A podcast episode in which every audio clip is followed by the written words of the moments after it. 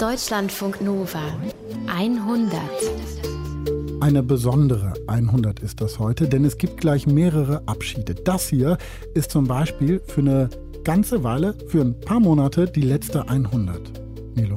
Ja, 207 Ausgaben, fast sechs Jahre 100, hunderte von Geschichten haben wir erzählt. Ganz, wir ganz viel. Geweint. Ja. Wir haben auch sehr, sehr viel gelacht. Ja. Und ich muss sagen, ich habe unglaublich viel gelernt über so viele Dinge, dank der vielen, vielen Leute, deren Geschichten wir hier gehört haben in der 100. Die gute Nachricht ist, es wird auch weiterhin Geschichten geben von uns an dieser Stelle.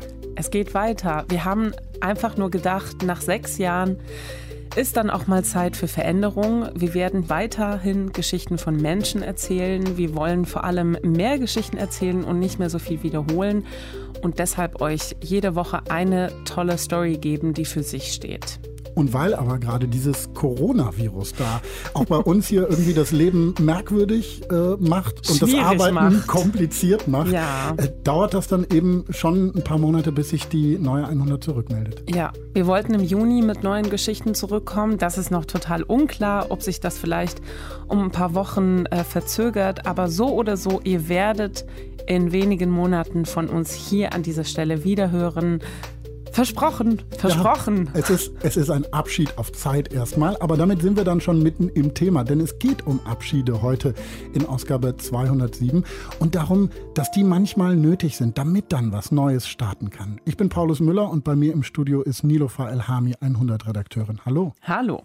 Wir erzählen gleich die Geschichte von einer Frau, die mit 40 nochmal alles neu macht. Und wir erzählen die allererste Geschichte, die wir in der 100 am 21. Februar 2014 erzählt haben.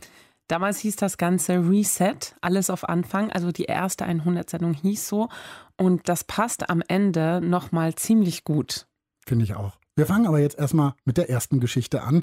Da lernen wir Grit Bettermann kennen und ihr altes Leben, ne, das würde sie als okay bezeichnen. Okay heißt, ich hatte einen ganz schönen Bürojob als Redakteurin, als Online-Redakteurin mit super netten Kollegen in so einem ganz kleinen Team. Das hat ganz viel Spaß gemacht. Ich habe in einer festen Beziehung gelebt und hatte ein kleines Hinterhäuschen in Braunschweig. Das war alles ganz okay. Aber Grit hat gemerkt, ganz okay reicht nicht. Ihr fehlten da irgendwie die Ausschläge, das Herzklopfen, die Abwechslung. Und so beschließt Grit mit 41 Jahren ihr Leben nochmal komplett zu ändern. Johanna Bowman erzählt uns ihre Geschichte. Wenn sie ehrlich ist, weiß Grit eigentlich schon lange, dass in ihrem Leben was fehlt. Ihr Leben damals, das ist Braunschweig. Schon immer. Sie lebt da allein in einem kleinen Haus, das ihre Freunde liebevoll den Wurstturm nennen. Das Haus steht nämlich im Hinterhof einer ehemaligen Fleischerei und wurde früher mal dazu benutzt, um Fleisch zu räuchern. Es hat drei Stockwerke und auf jedem Stockwerk ein Zimmer. Man ist reingekommen und war direkt in einer Küche und konnte immer über eine offene Wendeltreppe eine Etage weiter hochgehen. Also nach der Küche eine Etage weiter oben war das Wohnzimmer und dann konnte man noch mal offen nach oben gehen und da war dann mein Schlafzimmer. Und wir sind selten ein Stockwerk höher gegangen. Also ich glaube, die meisten meiner Freunde waren ganz, ganz selten bis in der dritten Etage. Im Wurstturm spielt sich das Leben also in der Küche ab. Manchmal passiert das ganz von selbst und manchmal sorgt Grit dafür. Zum Beispiel, wenn sie für das Jugendportal, für das sie als Online-Redakteurin arbeitet, eine regionale Band interviewen soll. Dann trifft sie die nicht im Studio oder in einem Café, sondern sie lädt die zu sich nach Hause ein. Grit kauft ein, kocht und dann sitzen alle an ihrem alten Holztisch und essen und trinken. An den Tisch passen sechs Leute. Oft kommen aber auch noch Freunde von Grit dazu und die sitzen dann auf den Stufen der Wendeltreppe. Und mittendrin ist Grit mit ihren blondierten Haaren, die sie in einem lockeren Zopf hat, den Tattoos auf den Armen und, wie sie sagt, prinzipiell ohne Schürze. Irgendwann gibt es dann vielleicht noch ein kleines Küchenkonzert und ja, dieses Interview, das passiert dann so nebenbei. Und dann gibt es eben auch Abende, die sich ganz spontan entwickeln. Wie den, als Grit in ihrer Küche steht, Kabeljau in Bananenblätter einwickelt und in den Ofen schiebt.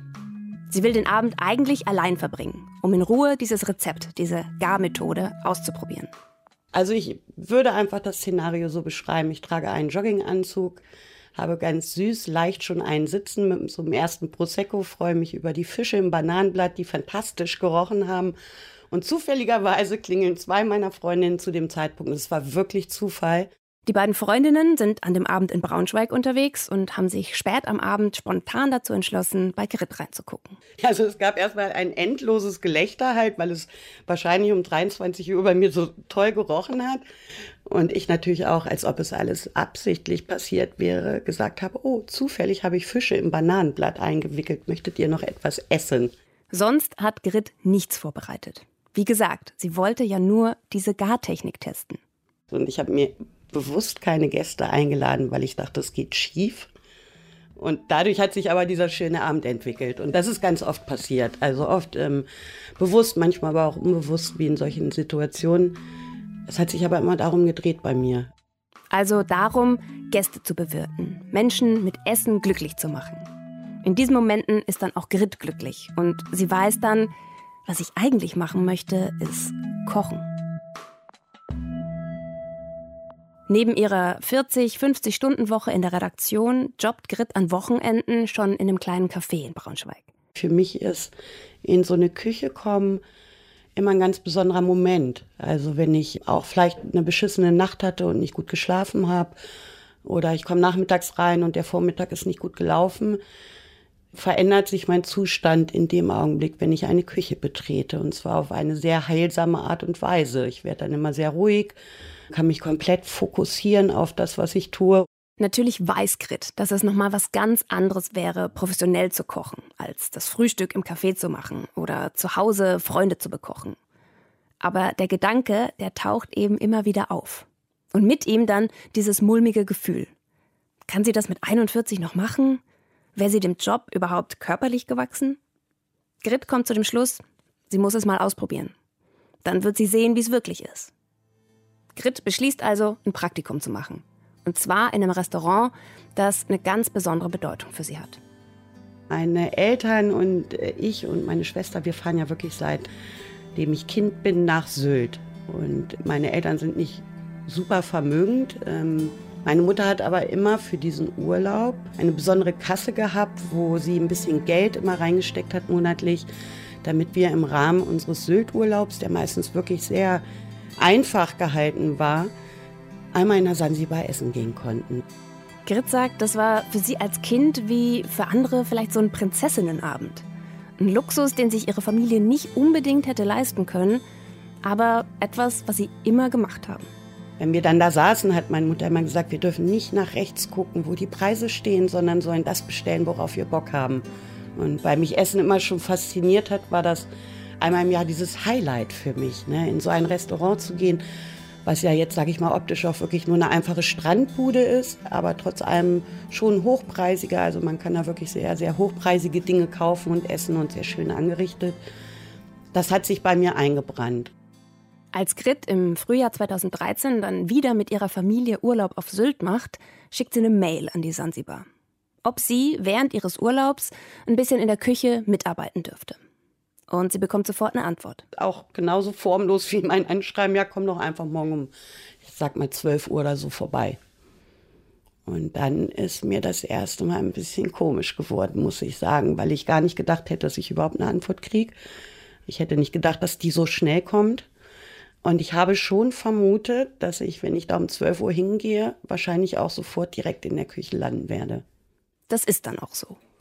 Grit trifft sich vorne im Restaurant mit dem Küchenchef.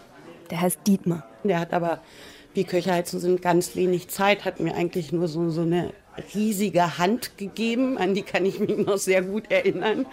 Und auch einfach nur gefragt, ob ich denn Klamotten dabei hätte. Grit hat natürlich keine Klamotten dabei. Er meinte, alles gut, ich gebe dir Sachen von mir. Und wir sind das erste Mal von vorne in dem Gastbereich durch die Küche nach hinten in seinem Büro gegangen. Und ich glaube, dieses Öffnen der Küchentür, hat mich völlig umgehauen, aber in beide Seiten. Also ich war erstmal geflasht von, von der Hitze, von dem Lärm und davon, wie viele Menschen auf so engem Raum überhaupt bei so einer Temperatur arbeiten können. Grit sagt, dass die Küche für sie in dem Moment aussieht wie ein Hexenkessel. Auf Sylt ist gerade Saisonbeginn. Das heißt, die Insel wird gerade so richtig voll. Also da lief schon das volle Geschäft wirklich. Und ich habe all diese Dinge gesehen und gerochen irgendwie und habe nur noch gesehen, wie mir diese Kochjacke gereicht wurde. Und als ich die das erste Mal zugeknöpft habe, ich glaube, da habe ich fast geheult, weil ich irgendwie dachte, ja, da wollte ich hin. Ich glaube, genau da wollte ich die ganze Zeit hin. Die Kochjacke ist schwarz. Auf dem Rücken aufgestickt sind zwei gekreuzte Säbel. Das ist das Logo der Sansibar. Und ich weiß, dass sie tatsächlich noch geknöpft war. Also so eine ganz klassische äh, mit diesen komischen, dämlichen Kochknöpfen, die man so einzeln zumachen muss. Aber das war für mich auch besonders, weil ich sowas noch nie in der Hand hatte oder so. Ne? Ich habe das in meinem Fernsehen gesehen ohne Kochjacke. Jetzt trage ich die. Oh Gott, oh Gott, oh Gott. Da ist er. So ein Ausschlag, wie ihn Grit in ihrem Leben manchmal vermisst hat. Herzklopfen, Stolz, Aufregung. Auch wenn sich Grit erstmal an den knappen Ton in der Küche gewöhnen muss und am Anfang ziemlich viel im Weg rumsteht, wird aus der geplanten einen Woche Praktikum erst zwei und dann drei. Grit verbringt den gesamten Urlaub in der Küche der Sansibar, während ihre Familie am Strand ist. Ich wollte das unbedingt, das habe ich da gemerkt. An meinem vorletzten Tag kam äh, Herbert, mein ähm, Chef, äh, nicht der Küchenchef, sondern der gesamte Chef zu mir und hat in seiner schönen schwäbischen Art gesagt, no, willst nicht bleiben? Willst nicht bleiben? Ich kann das gar nicht so machen. Ähm, und da habe ich so gefragt, wie bleiben? Was, wo, wo soll Der meinte, ja, fäng, fängst hier an. Fängst hier in der Küche an. Herbert bietet Grit eine Ausbildung an. Und die sagt, das, das geht nicht. Grit hat Angst. Vor sich hat sie zwei Waagschalen. In der einen liegt ein guter Bürojob, Familie, Freunde und eine schöne Wohnung in Braunschweig. In der anderen Waagschale 300 Euro im Monat, Berufsschule mit 41 und Freizeit immer dann, wenn alle anderen arbeiten müssen. Aber eben auch dieses Herzklopfen. Grit fährt erstmal zurück nach Braunschweig. Sie spricht mit ihren Freunden, ihren Eltern, ihrem ehemaligen Freund. Die beiden sind mittlerweile getrennt, aber haben immer noch ein sehr enges Verhältnis. Und sie vergleicht diese beiden Waagschalen. Eine Woche nach dem Praktikum lässt sich Grit den Ausbildungsvertrag zuschicken und unterschreibt. Im Sommer 2013, knapp drei Monate nach ihrem Praktikum, fährt Grit dann wieder nach Sylt. Diesmal, um ihre Kochausbildung zu beginnen. Ihren Bürojob hat sie gekündigt. In den alten dunkelblauen Passat-Kombi ihres Vaters packt sie ein paar Klamotten, ihren Laptop und ihre zehn Lieblingskochbücher. Der Rest bleibt in ihrem Häuschen. Das hat sie an Freunde untervermietet. Und mehr braucht sie auch nicht, weil sie auf Sylt ein möbliertes Personalzimmer bekommt. Dann legt Grit ihre geliebte Seed-CD ein und fährt los. Braunschweig, Niebühl sind ungefähr vier Stunden Autofahrt. Die war noch relativ entspannt, glaube ich, und ich habe mich wahnsinnig gefreut. Aber dann kommt Grit in Niebühl an. Da, wo man auf den Autozug nach Sylt fährt. Und als ich die Fahrkarte gekauft habe, das war, glaube ich, schwierig, weil die Frau mich gefragt hat, hin und rück. Und ich habe das erste Mal halt nur eine Hinfahrkarte gekauft. Und das merke ich jetzt noch, dass meine Stimme tatsächlich ein bisschen stockt. Ich habe sowas von angefangen zu heulen, weil mir exakt in diesem Augenblick, als ich gesagt habe, nur das Hinfahrticket klar wurde, was ich eigentlich mache oder gemacht habe. Und die ganze Fahrt auf dem Autozug auch. Da musste ich dann ja nicht lenken, da parkt man ja einfach oben. Ich stand relativ weit vorne, bin auf die Insel zugefahren, dachte so, jetzt hast du das echt alles gemacht. So, und jetzt ziehst du auch durch. Auf Sylt macht Grit dann erstmal da weiter, wo sie vor ein paar Monaten mit ihrem Praktikum aufgehört hat. In der heißen Hölle der Sansibar. Am ersten Tag gibt es da keine große Begrüßung für die neue Auszubildende oder so. Zum einen gibt es bei Koch-Azubis einfach allgemein eine recht hohe Fluktuation. Das heißt, da fängt sehr oft jemand Neues an. Und zum anderen sind Restaurantküchen kein Ort der vielen Worte. Hier muss alles ganz schnell gehen. Auf Sylt ist jetzt Hochsaison. Das heißt, da bereiten sie in der Sansibar an einem Tag manchmal bis zu 5000 Mahlzeiten zu. Also steht Grit da wieder in dieser wuseligen Küche, in ihrer Männer-Kochjacke, die ihr überhaupt nicht passt, und versucht gar nicht erst zu fragen, was sie machen kann. Sie sucht sich einfach irgendwie selber Arbeit. In den ersten Tagen und Wochen wäscht sie viel Salat und kriegt richtig viele blöde Sprüche zu hören. Allein schon, wie ich ein Messer halte, hat sowas von für Gelächter gesorgt. Sie soll aufhören, wie eine Hausfrau zu kochen, sagen ihr die Kollegen, die allesamt Männer sind. Wow, alles, was ich dachte, was ich überhaupt kann, hat hier überhaupt gar keine Relevanz. Und das ist tatsächlich so. Alles, was ich dachte, was ich schon kann, war nichtig in so einer Küche. Also ich habe bei Null angefangen und habe als erstes gelernt, wie man Messer richtig hält. Und das hat wochenlang gedauert, bis ich es hingekriegt habe. Grits Traum vom Kochen ist so groß, dass sie sich durchbeißt. Auf die Macho-Sprüche ihrer Kollegen reagiert sie mit Trotz. Sie gibt nicht 100 Prozent, sondern 150. Und immerhin der Küchenchef, Dietmar, gibt ihr ab und zu das Gefühl, dass sie auf dem richtigen Weg ist. Wie an diesem einen Tag, drei, vier Monate nach Beginn ihrer Ausbildung. Ich habe die Ecke gekocht. Das ist jetzt so ein typischer Fachbegriff aus meinem Ausbildungsbetrieb. Ähm, das war so eine Durchgangsecke tatsächlich. Das war kein fester Arbeitsplatz. Der wurde oft besetzt, wenn wir wussten, es wird extrem voll. Diese Ecke hat vier offene Feuer, also so Gasflammen. Und Grit hat die Aufgabe, da ein kleines Extragericht für die Tageskarte zu kochen. Das war meistens auch der Spielplatz für die Auszubildenden. Und immer wenn ich im Dienstplan gesehen habe, dass ich auf der Ecke stehe, waren das meine verhasstesten Tage, weil das ein voller Kocheinsatz war und weil ich Angst hatte, das zu verkacken. Und die Ecke war leider auch genau in der Mitte. Also man war aus allen Teilen der Küche zu sehen. An diesem Tag ist Grits Schicht auf der Ecke, aber ausnahmsweise recht ruhig. Ich glaube, es war tatsächlich so, dass das Tagesgericht, was ich da auf der Ecke gekocht habe, nicht oft bestellt wurde. Und ich das erste Mal so das Gefühl hatte von, ich langweile mich ein bisschen. Grit fängt an, ein bisschen rumzuspielen. Sie macht eine Soße. Es war eine asiatische Soße mit Ingwer, äh, frischen Chilis, frischem Koriander, die ich mit Spitzkohl verarbeitet habe. Ähm, die war knallegelb ich glaube, das ist der Grund, warum überhaupt nur jemand geguckt hat, weil ich relativ viel frischen Kurkuma reingerieben habe. Also die war knallegelb bis orange und sah dann irgendwie mit diesen frischen Chilischoten und allem so toll aus. Und ich habe den eh vorbereiteten Spitzkohl untergehoben, weil ich mir vorgestellt habe, dass das eine super Unterlage für den Skrei war. Es war ein Skrei, also ein Fisch den wir zu dem Zeitpunkt hatten. Und ähm, das wollte ich alles zusammenführen. Das habe ich so ein bisschen nebenbei gemacht. Und Dietmar hat es probiert und er fand es wirklich toll. Und dann, ähm, wie ist das so? Dann, dann kommt Dietmar und sagt, oh, was machst du da? Oder sagst du, Dietmar, willst du mal probieren? Oder wie, wie, wie nein, nein, so viel, das ist zu viel Kommunikation schon. Also ich glaube, ich glaube, da, da ist dann einfach so ein Mini-Teelöffel reingerutscht. Ähm, dann irgendwie so eine Augenbraue, die rechts einmal kurz hochging und dann so, können wir morgen auf die Tageskarte nehmen und dann auch weitergehen. Das ist das größtmögliche Lob. Für mich war es damals Wahnsinn, wo ich das erste Mal dachte, okay, okay, du hast was gemacht und das geht jetzt echt auf die Karte, mega. Ne, also ich war total stolz und hatte erstmal wieder für ähm, ein paar Tage oder Wochen so, so einen Push oder so einen Turbo-Booster an, ne, wo ich dachte, geil. Das sind die Momente, in denen Grit weiß, die Ausbildung war die richtige Entscheidung. An solchen Hochs hangelt sie sich über die Monate. Sie kämpft sich durch ihre 12 bis 14 Stunden Tage. Sie hält durch, während andere Azubis in der Sansibar abbrechen. Und sie ignoriert die Kollegen, die ihr sagen, dass sie als Frau das auch nicht schaffen wird. So geht das anderthalb Jahre. Wenn Grit in der Sansibar mal frei hat, dann wäscht sie ihre Klamotten und schläft. Nach Braunschweig fährt sie eher selten. Der Kontakt zu den Freunden in der Heimat reißt immer mehr ab. Und das fehlt Grit sehr. Und auch sonst hinterlässt die Ausbildung Spuren. Ähm, ich bin sehr oft das letzte halbe Jahr krank geworden.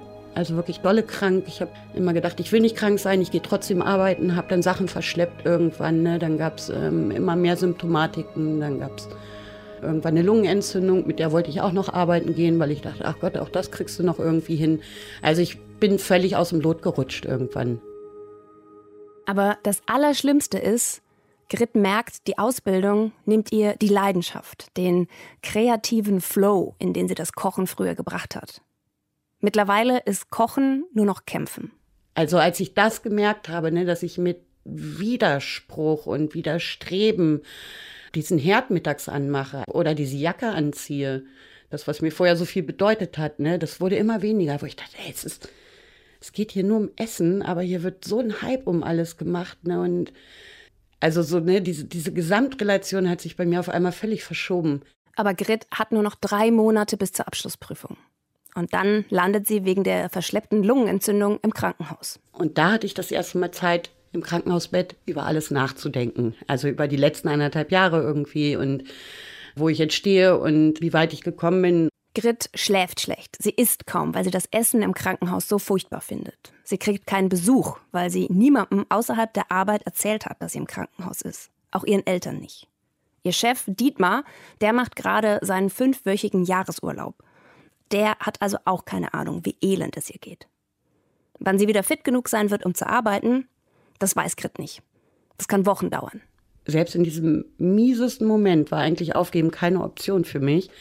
Das klingt jetzt im Nachhinein echt schlimm, aber es war damals so. Ich wollte meinen Kollegen den Spaß nicht gönnen. So, ne? Und ähm, ich habe da beim Bett gelegen und habe gedacht, ist es das echt wert? Also muss ich diesem Lulli, ich sag's jetzt einfach mal so, wie ich es damals gedacht habe, der jetzt hier seit fünf Jahren in der Sansibar Pommes frittiert, muss ich dem jetzt wirklich was beweisen oder habe ich nicht schon genug bewiesen? Da holt Grit ihren Laptop raus, klappt ihn auf, öffnet eine neue E-Mail an ihren Personalchef. Sie fängt an zu tippen. Ich kann nicht, ich will nicht, mir geht's körperlich total beschissen, meine Krankheit wird auf unbestimmte Zeit auch weitergehen. Dann klappt sie den Laptop zu, steckt ihn wieder weg. Später macht sie die Mail wieder auf, formuliert um. Grit will auch den Umgang unter den Mitarbeitern ansprechen, aber dabei eben den richtigen Ton treffen. Ich glaube, ich habe einfach gesagt, dass ich mir das alles anders vorgestellt habe. Wieder packt Grit den Laptop weg. So geht das ein paar Mal, über Tage. Und dann, irgendwann, hat sie gekündigt. Oh, ich glaube, ich habe mal wieder geheult. Ähm, und das war natürlich so ähnlich wie dieser erste Schritt, ne, wo ich auf den Autozug gefahren bin. Und das war jetzt klar, jetzt brauche ich mein Rückfahrticket, was ich damals nicht gekauft hatte. Grit schämt sich vor ihren beiden ehemaligen Chefs, Herbert und Dietmar. Sie fühlt sich, als wäre sie gescheitert. Sylt zu verlassen ist für sie die einzige Möglichkeit. Aber nach Braunschweig in ihr altes Leben zieht sie mittlerweile auch nichts mehr. Gleichzeitig ist ihr klar, dass sie ihre Prüfung noch machen will. Auf jeden Fall. Sie will diesen Schein haben. Als sie nach vier, fünf Wochen dann aus dem Krankenhaus kommt, zieht sie nach Bremen. Ein ehemaliger Kollege aus der Sansibar ist da Küchenchef in einem kleinen Restaurant. Bei ihm kann sie ihre Ausbildung zu Ende machen. Allerdings ist das jetzt nur noch ein Absetzen der Zeit bis zur Prüfung. Grit kommt in dem Restaurant nicht wirklich an. Sie macht eher Hilfsjobs, als wirklich zu kochen. Aber Grit denkt sich, die paar Wochen, die stehe ich jetzt auch noch durch. Und dann kommt endlich der Tag ihrer Gesellenprüfung im Mai 2015. In der Berufsschule in Bremen muss Grit vor Prüfern ein Drei-Gänge-Menü für acht Personen kochen. Sie macht Lachs mit Wildkräutersalat, Maispoulade mit Risotto und eine bayerische Creme. Der Druck war enorm für mich. Ich habe aber beim Kochen gemerkt, wie ich meine gute Laune wiedergekriegt habe. Zum ersten Mal seit Monaten kocht Grit wieder mit Leidenschaft. Sie kommt wieder in diesen Flow. Sie kann den Kopf ausschalten und alles wird plötzlich ganz leicht. Sie macht sogar während des Kochens Smalltalk mit ihren Prüfern. Der gesamte Druck war in der Prüfung für zwei, drei Stunden auf einmal weg, nämlich genau dann, wo ich das machen musste, was ich eigentlich wollte, nämlich kochen. Von den Testessern bekommt sie sehr gutes Feedback. Die Prüfung besteht sie dann mit einer 2. Sie bekommt nur deswegen keine 1, weil sie sich weigert, so eine hohe Kochmütze aufzusetzen, weil sie das altmodisch findet, aber auch einfach unbequem. Und am Ende ist ihr die Note auch egal. Wichtig ist nur, mit 43 hält Grit ihren Gesellenbrief in der Hand. Da bin ich mega aufgeblüht. Als ich rausgegangen bin, äh, meine Eltern hatten an dem Tag keine Zeit stand meine beste Freundin aus, oh jetzt an zu heulen gleich, aus Braunschweig vor der ähm, Berufsschule in Bremen. Mit einer großen Flasche, einer sehr großen Flasche Prosecco. Einen Tag nach ihrer Prüfung fängt Grit in der Kantine des Bremer Weser-Kuriers als Küchenchefin an. Nebenbei baut sie mit einer Bekannten einen Catering-Service auf und der läuft super. Aber nach zwei Jahren merkt Grit, dass sie einfach sehr, sehr müde ist. Und da sieht sie auf Facebook die Stellenanzeige von einem Hotel in St. Peter-Ording. Das Kubatski sucht einen Frühstückskoch.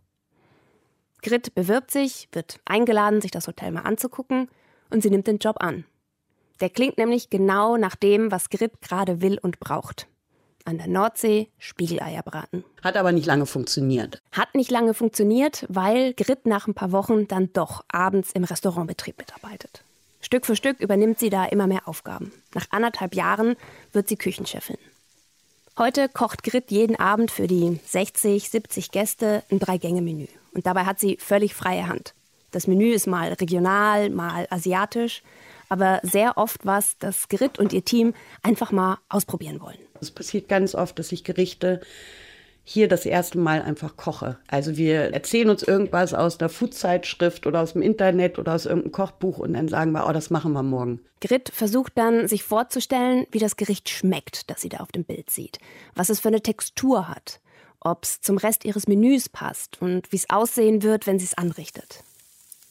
Wenn sie dann in der Küche steht mit ihrem roten Bandana über den Haaren und in der schwarzen Kochjacke und beim Anrösten der Gewürze für die Brühe schon merkt, ja, das wird richtig gut.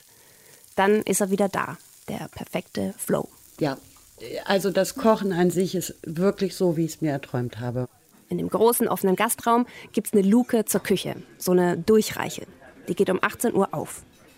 Dadurch kann man vom Gastraum in die Küche gucken oder eben von der Küche in den Gastraum. Das ist schon so ein bisschen das wie früher. Na klar bin ich hinten, aber ich ich sehe, wenn die Leute essen und ich sehe deren Gesichter und ich weiß ja auch oder sehe, wenn mal was nicht so gut gelaufen ist, vielleicht. Das ist schon wie zu Hause, ja. Und ich freue mich wahnsinnig bis heute noch jedes Mal, wenn jemand einen Kopf da durchsteckt und sagt, das war lecker heute. Also das reicht mir, weil das ist im Grunde genommen das Ding, was ich wollte. Ne? Ich will diesen alten Küchentisch wieder haben, den ich bei mir in meinem Haus hatte. Ne? Ich will die Leute, die da drum sitzen ähm, und zufrieden gucken. Und so ähnlich ist es halt hier so ein bisschen. Das will ich. Und ich glaube, dafür hat sich das wirklich gelohnt. Heute, mit ein paar Jahren Abstand, würde Grit alles nochmal genauso machen. Trotzdem sagt sie, stolz auf sich, auf das, was sie erreicht hat, ist sie nicht. Aber vor kurzem war sie nochmal in der Sansibar auf Sylt. Sie hat da ihren 48. Geburtstag gefeiert. Und Dietmar, ihr alter Küchenchef, der hat ihr gesagt, dass er stolz auf sie ist. Und das hat Grit unheimlich viel bedeutet. Johanna Baumann hat uns die Geschichte von Grit Bettermann erzählt und ich habe jetzt irgendwie unglaublichen Hunger gekriegt und einen tierischen Bock zu kochen. Das mache ich heute Abend zu Hause in meiner kleinen Küche mit äh, ne, nicht so Profi-Zeug. Danke dafür. Stefan Beuting ist Teil der 100, seitdem es sie gibt. Er hat viele, viele tolle Geschichten hier erzählt und sie auch präsentiert. Und er hat eben 2014 die allererste Geschichte in der 100 erzählt. Für die hat er Anne Bente Isenberg getroffen. Die hat den Biohof ihres Vaters nach dessen Tod übernommen und sie hätte gerne das Erbe ihres Vaters angetreten, aber sie musste seinen Traum beenden, damit der Hof überleben kann.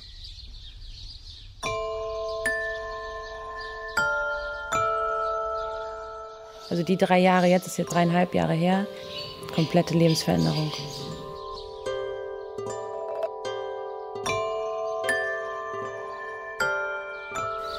Weil natürlich auch, wir waren immer stolz auf Papa, ne? Dieser Biobauer Thomas Isenberg. Jeder war da irgendwie stolz drauf. Seine Geschwister waren stolz auf ihn, wir Kinder. Und ähm, dass er das so toll gemacht hat und so, so, ja, so dahinter stand.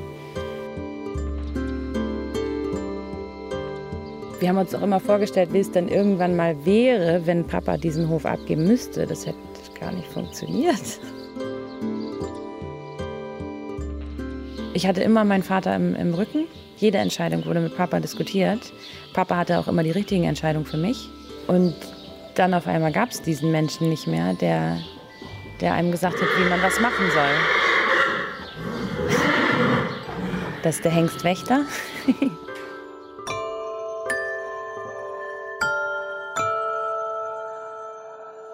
Hier liegen noch so ein paar Pferdeäpfel. Ja, das hat gestern der Ja, hier war immer Leben, ne? Hier war alles. Haben wir immer jemanden angetroffen? Jetzt. Ah, hier fliegen, sind das Schwalben, Schwalben oder Mauer? Schwalben. Schwalben sind das, ja. Hier standen bis zu 70 Milchkühe drin unterteilt. Hier im vorderen Bereich waren die Milchkühe, im hinteren Bereich waren noch ein paar ähm, Kälber, Ochsen. Also hier der ganze Kuhstall war eigentlich gerammelt voll. Bis wann? Bis 2011. Also bis 2011 haben wir hier auch noch gemolken, bis April 2011. Und dann, ähm, ja, sind sie in, in einem Schwung eigentlich vom Hof gegangen und auf einmal war der Kuhstall leer. Es war ruhig. Im Kuhstall hängt noch die Kühle der Nacht. Dort, wo noch vor zwei Jahren eine ganze Milchviehherde stand, sitze ich mit Anne Bente Isenberg auf einem kleinen Mauervorsprung. Also der Traum meines Vaters war ähm, der Biohof. Ja, definitiv. Also er hat ja diesen Hof ähm, 91 übernommen und hatte schon vorher sich vermehrtes Mitspracherecht bei seinem Vater erkämpft und hat 89 umgestellt auf ähm, biologische Wirtschaft. Und ähm, das, war, das war der absolute Traum meines Vaters und seine Ideologie. Und die hat er auch komplett gelebt hier, ne? Also mit allem, was dazugehörte. Gut Kamp. Das sind kleine Forstflächen, das sind 200 Hektar Ackerland, das sind 31 Pferde und ein Mitarbeiter, Gerd Hutzfeld. Ich bin hier absolut selbstständig. Ich habe meine Arbeit, mir fällt was ein, im Kopf. Oh, das kannst du auch noch machen. Dann hast du das schon mal wieder fertig. Gut Kamp. Das war einmal ein Biolandbetrieb. Mit Forstflächen, mit 200 Hektar Biogetreidefläche, mit 31 Pferden und mit sieben Mitarbeitern. Mein Vater hat diesen Hof übernommen von seinem Vater. Und ähm, also der Hof war stark verschuldet.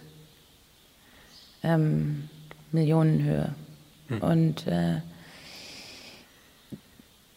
deshalb bewundere ich es umso mehr, dass er dann schon angefangen hat mit Bio.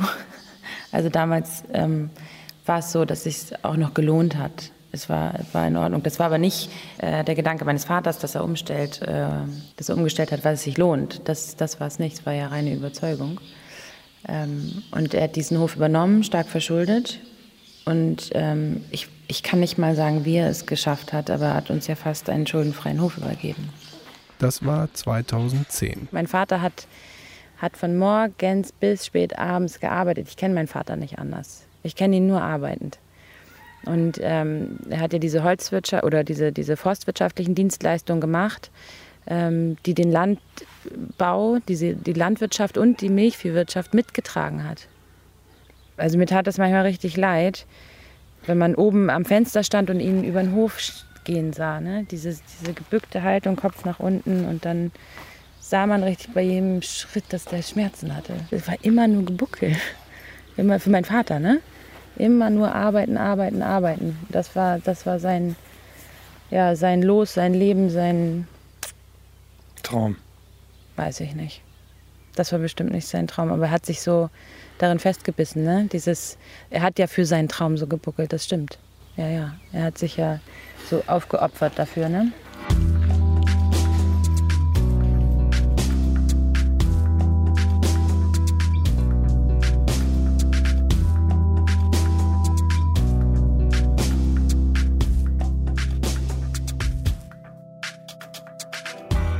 2009 baut Thomas Isenberg einen neuen Stall. Obwohl das Milchvieh kaum Gewinn bringt. Doch er braucht den organischen Dünger für die Felder. Nach Biolandkriterien sollte der Kreislauf auf einem Hof geschlossen sein. Futter für das Vieh und Viehdünger für das Feld. Das ist der, der neue Kuhstall, der neue Offenstall, der 2009 gebaut wurde und dann nicht mehr gebraucht wurde. Da oben sind das noch die, die Richtkronen. Die Richtkronen von 2009, als dieser Kuhstall, dieser Laufstall, Offenstall für die Kühe gebaut wurde, ja. Kann ich mich auch noch genau an den Tag erinnern. Dieser Kuhstall hat meinem Vater so viel, so viel Kraft gekostet. Es war unglaublich. Also in einem Geschäftsjahr hatten wir 20.000 Minus in dem Bereich und in dem anderen Jahr 179 Euro plus. Da kann man sich gerade mal ein paar vernünftige Schuhe verkaufen. Also das ist so und man muss sich ja auch vorstellen, diese, diese Milchviehhaltung hat, hat ähm, 70 Prozent des, des, Arbeitsaufwandes ausgemacht. Also hier waren drei Mitarbeiter beschäftigt für den Kuhstall. Dann haben wir die Futterproduktion selbst gemacht. Also wir haben ähm, Heu äh, selbst produziert, die Silage selbst produziert. Das sind alles so Arbeitsschritte, die, die unternommen wurden für, für die Milchviehhaltung dann fing der Ackerbau ja auch an zu kränkeln, wobei der Ackerbau immer gut dastand. Mein Vater hat das immer gut im Griff gehabt und hat immer richtig entschieden. Aber da kamen uns dann ja die Preise in die Quere, dass man eben für Biogetreide kaum mehr, äh, mehr kriegte als für das konventionelle Getreide. 2010 sind die Biogetreidepreise auf einem Tiefstand. Von knapp 500 Euro pro Tonne Brotweizen in 2008 auf nun 300 Euro. Der Preis für konventionellen Weizen ist gestiegen auf über 210 Euro pro Tonne. Ja, und dann Bio ist runtergegangen. Ne? Das war viel Arbeit. Das war viel Arbeit. Wir müssen ja dadurch mehr Stoppellandbearbeitung machen, weil er nicht gespritzt wird. So, und dann hatten wir das so verdreckt und das, das haben wir dann untergeflücht. Ne? So, und wenn das nachher, wenn man das nach alle, alle zehn Tage bearbeitet, dann kriegt man Unkraut kaputt. Wir haben ja äh, meistens ja, die, die, die Frühjahrsbestellung gemacht. So, und wenn das aufgelaufen war, war das vierte Blatt davon das Getreide, vom Roggen, Weizen oder Hafer. Dann wurde das gestriegelt. Das war so eine große Arbeitsstriegel von 12 Meter. Und die hat das Unkraut nochmal rausgezogen aus das Getreide. Da haben wir ein paar Mal durch. Ne? Alle einmal so die Woche haben wir das gemacht. Ach so, das ist so ein feiner Rechen quasi, der, der nimmt alles andere mit, aber das ja, Getreide das lässt Getreide er stehen. lässt er stehen. Das oh. lässt er stehen. 2010 fällt die Entscheidung. Das war so. Das war ja auch das Jahr, wo, wo ähm, wir das erste Mal alleine waren ohne Papa, wo wir das erste Mal Einblick hatten in diese ganze Materie. Ich habe vorher noch nie irgendwie Einblick gehabt. Nie. Es lief immer. Ähm, wir konnten irgendwie immer gut leben. Und wir haben immer gedacht, Papa hat das alles im Griff, das läuft. Und er hat uns auch nie eingeweiht. Also er hat uns nie mit reingeholt ins Boot. Bis zum 10. Februar 2010. Einem Mittwoch. Es schneit vielerorts. Temperaturen knapp unterhalb des Gefrierpunktes. Vor allem in Küstennähe weht teils frischer bis starker Nordostwind. Dass Papa sich umgebracht hat? Habe ich Ihnen das erzählt? also das ist so, Entschuldigung, dass ich jetzt, für mich ist das, ähm, ich kann da gut drüber reden. Ähm, das ist, ja, gehört jetzt zu meinem Leben dazu. Ich habe das akzeptiert oder ich habe seine Entscheidung akzeptiert. Ne? Absolut von Anfang an habe ich das. Ich war nie wütend auf ihn, dass er uns jetzt alleine gelassen hat oder so gar nicht. Ähm, weil ich weiß, was er geleistet hat für uns, ne? Und dass er einfach nicht mehr konnte. Und jetzt ähm, ähm, seine Ruhe hat. Wie hat er sich umgebracht? Und sich aufgehängt. Und, ähm, hier auf dem Hof? Hier in unserer Maschinenhalle. Das war an einem Tag, das war am 10. Februar 2010. Und es war ein ganz komischer Tag. Das, ähm, irgendwie waren wir an dem Tag alle zu Hause. Außer mein großer Bruder Paul, der in Brandenburg lebt. Ähm, und wir saßen in der Küche und es war schon dunkel, es war so halb sieben. Ähm, und wir waren alle so komisch drauf. Ähm, dann sind wir alle nach oben gegangen, haben eine geraucht und jeder hat irgendwie aus dem Fenster geguckt und immer, Mensch, wo bleiben die denn? Und irgendwann kam Mama in dieses Zimmer, steckte den Kopf in die Tür. Sag mal, ist Papa bei euch? Und da wussten wir alle, was los ist. Sofort. Das war sofort klar. Ich hatte noch so hochhackige Schuhe an, das weiß ich noch. Ich bin äh, über diese glatten Pflaster hier zur Maschinenhalle gerannt, weil ich genau wusste, er ist in der Maschinenhalle. Ich weiß gar nicht, wie ich so schnell mit meinen Schuhen da ähm, rübergekommen bin. Und ich habe die Tür aufgemacht und ich wusste ganz genau, dass er nirgendwo ähm, an der Maschine rumbastelt. Ich wusste ganz genau, dass er, dass er irgendwo sich aufgehängt hat. Wusste nur nicht wo und ich habe nur gesucht. Und dann habe ich ihn auch gesehen und er hat das, das hört sich jetzt auch ganz blöd an, aber er hat das so nett gemacht. Also so, dass es nicht schlimm aussah. Überhaupt nicht. Also so gar nicht. Und dann sind wir alle hin oder ich habe noch versucht, Papa hochzuheben. Und dann hat mein Bruder auch gesagt, lass Papa. Komm, Anne.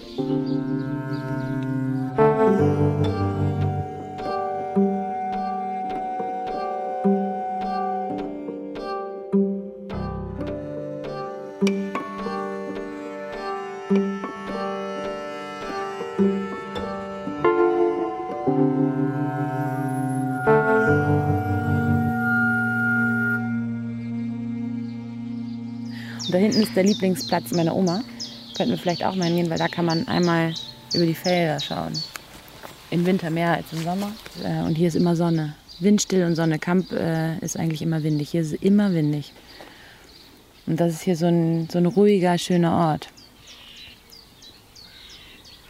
Und das ist der konventionelle Weizen, den wir hier sehen. Aber er steht sehr gut. Er steht richtig, richtig gut. Anne Bente steht hinter Bio. Doch der Hof steht 2010 wirtschaftlich am Abgrund. Investitionsstau bei Gebäuden und Maschinen, hohe Personalkosten. Anne Bente rät und die Familie beschließt. Ab 2011 soll Gutkamp kein Biohof mehr sein. Natürlich gab es da Situationen, da kam mein Onkel hier auf den Hof gefahren und Bente, wie kann das angehen? Äh, ihr hört auf mit Bio, das geht nicht. Es ist ja oftmals so, dass aus Unverständnis heraus oftmals Dinge gesagt werden, die entweder nicht nett sind, nicht schön sind, die ähm, vielleicht auch verletzend sind. Und ähm, ich hätte wahrscheinlich eher Bauchschmerzen, wenn sie Leute befragen würden in unserem näheren Umfeld. Ich hatte mal auf unserer Internetseite formuliert, warum es gut ist, Bio zu machen. Und ich habe mich so schwer getan, das rauszunehmen. Ich habe gesagt, warum soll ich das rausnehmen? Ich finde es doch immer noch gut. Aber ich musste es rausnehmen und ich musste auch die ganzen Bio-Links rausnehmen und so weiter. Google zeigt immer noch an, Google Maps, Biolandhof, ja, genau. Gutkamp. Ja, kann auch so bleiben gerne. es wird auch noch lange so bleiben, denke ich.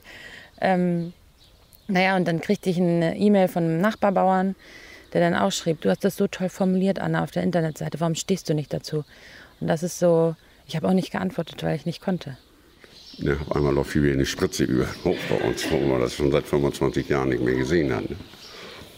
Hart. Ja, hart, hart. Aber ich habe auch gesagt, Mensch, was ist da denn hier? Aber man muss sich daran gewöhnen. Ne? Man hat sich dort, man gewöhnt sich da schnell dran. Das war doch, muss ich sagen.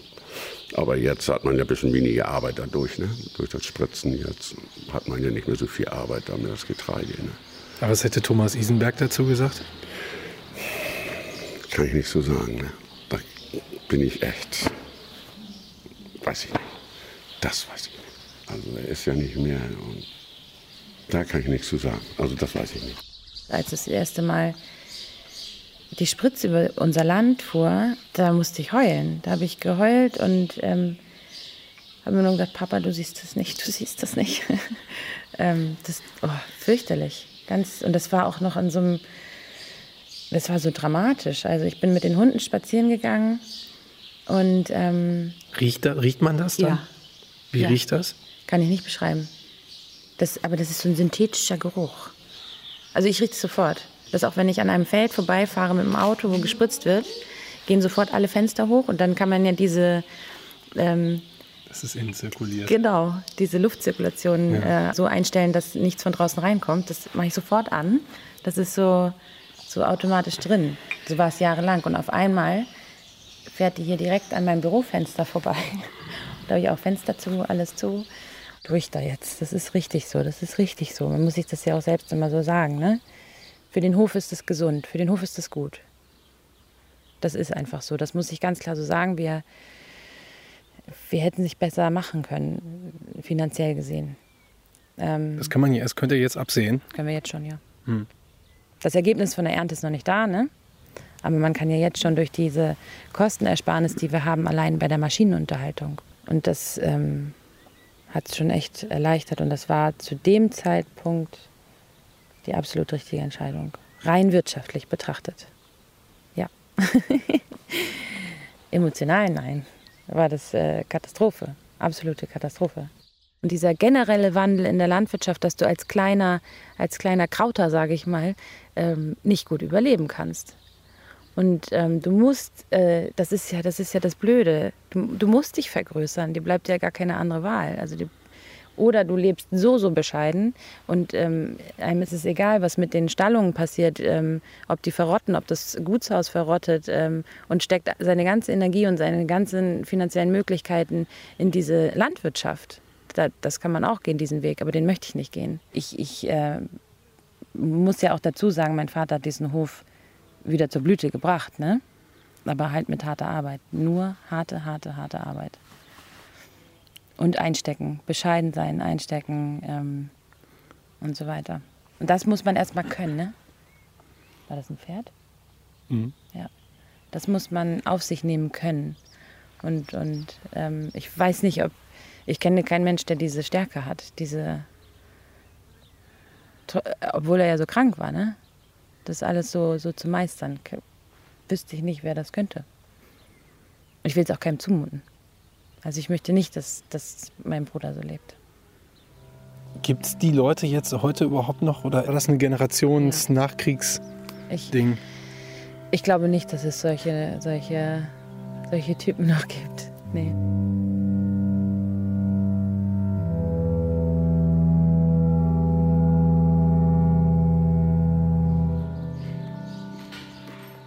Ich habe mir so oft, an, also an manchen Tagen, äh, gewünscht, wieder mein kleines Leben zu haben. Mein kleines ähm, Leben außerhalb dieses Hofes. Immer hierher kommen zu können ähm, zum Besuch und ähm, das zu genießen und wieder zu fahren. Und wieder mein, mein ja, Studentenleben, was ich vorher hatte, ähm, meine Pläne, die ich hatte, zu verwirklichen, ähm, das habe ich mir ganz oft gewünscht. Wieder, wieder weg, wieder klein, wieder nicht in der, in der Frontlinie, sozusagen in der Schusslinie. Ähm, doch. Und auf der anderen Seite steht man morgens auf und guckt raus und freut sich über diesen Anblick, ne?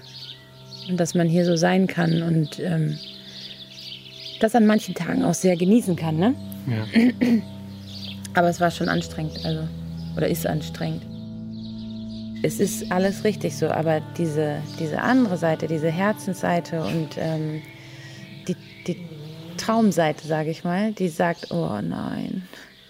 Und man denkt immer noch so ein bisschen, meine Mutter und ich reden da ganz oft drüber, vielleicht können wir ja irgendwann mal wieder umstellen. Das ist so, damit reden wir uns selbst, glaube ich, immer schön. Ich glaube nicht, dass wir es irgendwann äh, wieder können, aber es ist so dieser Wunsch, der, der doch noch so in einem ist. Ne? Vielleicht kann man das ja irgendwann mal wieder, wieder rückgängig machen. Und irgendwie lebt der Traum des Vaters dann doch noch weiter. Stefan Beuting hat uns die Geschichte von Anne Bente Isenberg erzählt. Das war die allererste 100-Geschichte, die wir hier erzählt haben. Und damit verabschieden wir uns erstmal in die Pause. Danke, Stefan Beuting. Danke, Johanna Baumann, für die Geschichte von Grit Bettermann.